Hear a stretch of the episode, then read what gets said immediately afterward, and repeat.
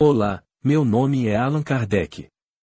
Hoje te faço a seguinte questão, mas antes de lê-la e respondê-la peço que preste atenção no que irei expor, e medite sobre o assunto para posteriormente respondê-la. A questão é: Deus castiga ou perdoa? A questão sobre se Deus perdoa ou não é um assunto muito relevante e merece ser tratado com a seriedade que o tema requer.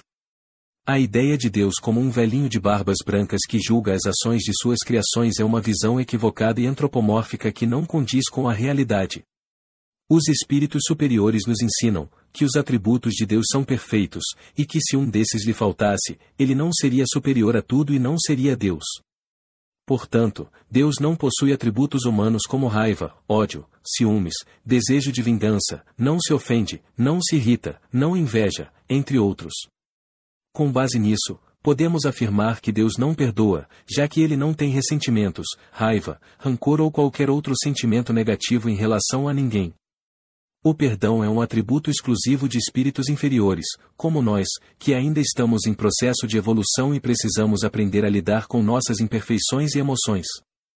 É importante lembrar que se Deus tivesse a necessidade de perdoar, isso significaria que ele possuiria as imperfeições humanas da raiva, do rancor, da vingança, o que não é condizente com a sua natureza perfeita e imutável. Deus é eterno, imutável, imaterial, único, onipotente e soberanamente justo e bom, como ensinado pelos espíritos superiores. Portanto, cabe a nós, espíritos ainda imperfeitos, aprendermos a perdoar uns aos outros e a nós mesmos, para que possamos evoluir moralmente e nos aproximar cada vez mais da perfeição divina.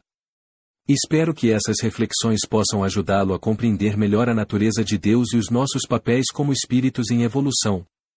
Logo, meus caros, Deus não criaria seres para sofrerem pela eternidade ou devotados eternamente ao mal, e como consequência não há de forma alguma locais preparados para o sofrimento como o inferno, purgatório, umbral, vale dos suícidas, etc.